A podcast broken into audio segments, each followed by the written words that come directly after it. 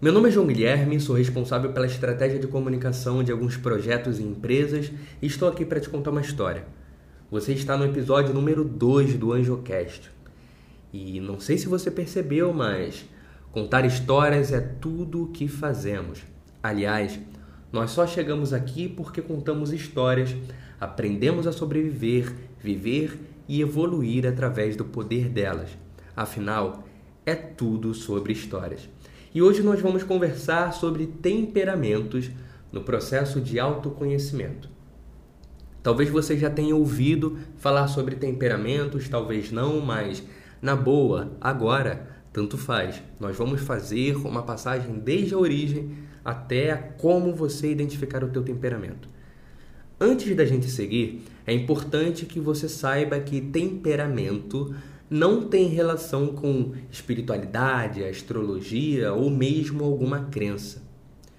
E é importante também você saber que todos temos naturalmente traços de todos os temperamentos, mas somente um é um predominante. E talvez você esteja se perguntando, mas João Guilherme, o que são os temperamentos? Os temperamentos são frutos de um estudo iniciado no século V a.C. por Hipócrates, o pai da medicina. Nas suas teorias, questionamentos, Hipócrates desenvolveu uma tese de que os nossos comportamentos são determinados por fatores e padrões biológicos. Portanto, algumas pessoas teriam inclinação natural a um comportamento específico e outras a outros comportamentos. Aqui o nosso objetivo é complementar o estudo dele a partir do resultado do teste que nós temos no nosso blog. Mas nós não vamos falar sobre o resultado de teste de blog agora, porque nós estamos ainda falando sobre o que é o temperamento. Quais são os temperamentos, como eles funcionam, como surgiram, como é que funcionou essa jornada? Lá no século V a.C., Hipócrates começou esse estudo.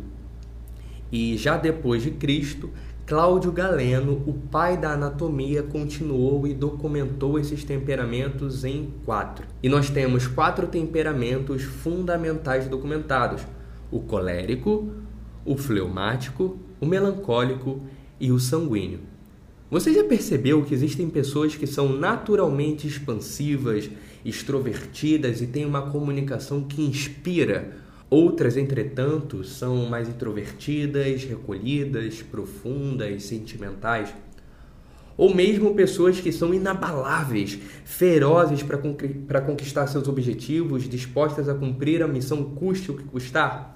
Todos esses traços e características são estudados e mapeados desde a antiguidade.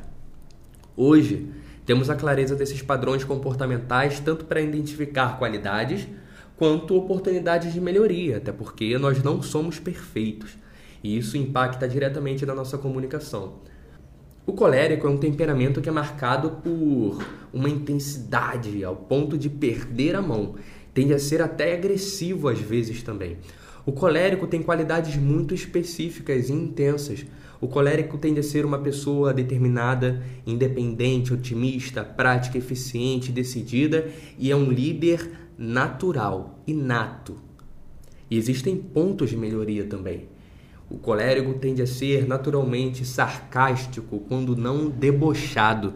Ele é impaciente, é intolerante, é vaidoso e autossuficiente. Ele é poderoso e ao mesmo tempo tem consciência desse poder e se coloca no centro do universo, quando na verdade não é. Existem as pessoas que têm o temperamento fleumático. O fleumático ele precisa estar atento para não ser omisso, porque são pessoas que têm o, a inclinação natural a fugir do conflito a qualquer custo, mesmo quando esse conflito é necessário. São pessoas que naturalmente são inclinadas a serem calmas, responsáveis, eficientes, conservadoras, práticas, bem-humoradas. E existem pontos de melhoria que, na boa, se não forem observados, já era. Os fleumáticos tendem a ser calculistas, indecisos, desconfiados, introvertidos e, sobretudo, desmotivados. São pessoas difíceis de serem tocadas. Existem também os melancólicos. O melancólico é uma pessoa mais profunda e emocional. são pessoas que são naturalmente inclinadas a gostar de ficar sozinhas e não se sentem à vontade com exposição excessiva. São pessoas que naturalmente são habilidosas, sensíveis, atentas aos detalhes, idealistas, leais, dedicadas. Os pontos de melhoria são absurdos também.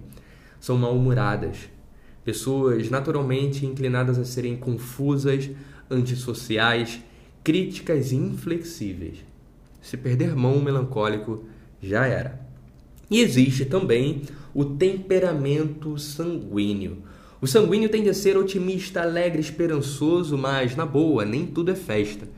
Se o sanguíneo não prestar atenção, vai ter uma vida fracassada, uma comunicação sem sal, sem vida e sem sentido também. O sanguíneo tem como qualidades qualidades muito específicas e muito impactantes, excitantes também. São bons companheiros, comunicativos, entusiastas, amáveis, simpáticas, compreensivas, dóceis. Agora, se perde mão, já era, porque suas inclinações naturais a ponto de melhoria, ou seja, os defeitos do sanguíneo também são proporcionalmente intensos. São naturalmente inclinados à indisciplina, insegurança, egocentrismo, ao exagero, ao medo. São pessoas entregues à paixão, são pessoas entregues aos prazeres, sejam eles físicos, né, de comer, sejam prazeres do relacionamento. Gostam de um toque, gostam de serem tocadas, de tocar, gostam de sentir coisas. E são naturalmente inclinadas à inconstância. Ou seja, se o sanguíneo, se o melancólico, se o colérico, se o fleumático perderem mão do autoconhecimento, ou seja, se não se conhecerem, se não buscarem mergulhar em si mesmas, não vão se conhecer. E não se conhecendo, não conhecerão os seus limites, não conhecerão os seus padrões. E não conhecendo os seus padrões, dificilmente vão quebrá-los. E se quebrá-los, não serão quebrados de forma consciente as suas melhorias serão como que atabalhoadas e os seus vícios, apesar de previsíveis, eles serão instaurados no coração, no imaginário, de uma forma despercebida. E não existe nada mais prejudicial à tua comunicação do que você, enquanto comunicador, não se conhecer, não conhecer os seus pontos fortes, para maximizá-los e fazer com que a tua mensagem chegue com mais força, com mais poder. E conhecer os teus pontos naturais fracos para que você possa tapar esses buracos e buscar ser uma pessoa melhor, um comunicador melhor, para que os teus defeitos naturais não atrapalhem tanto a transmissão da tua mensagem. Até porque você é humano, você vai errar, você vai falhar e tá tudo certo. Agora, você pode estar se perguntando, João Guilherme, entendi o que são os temperamentos, entendi quais são os temperamentos, entendi as características, qualidades deles, mas como eu descubro o meu temperamento?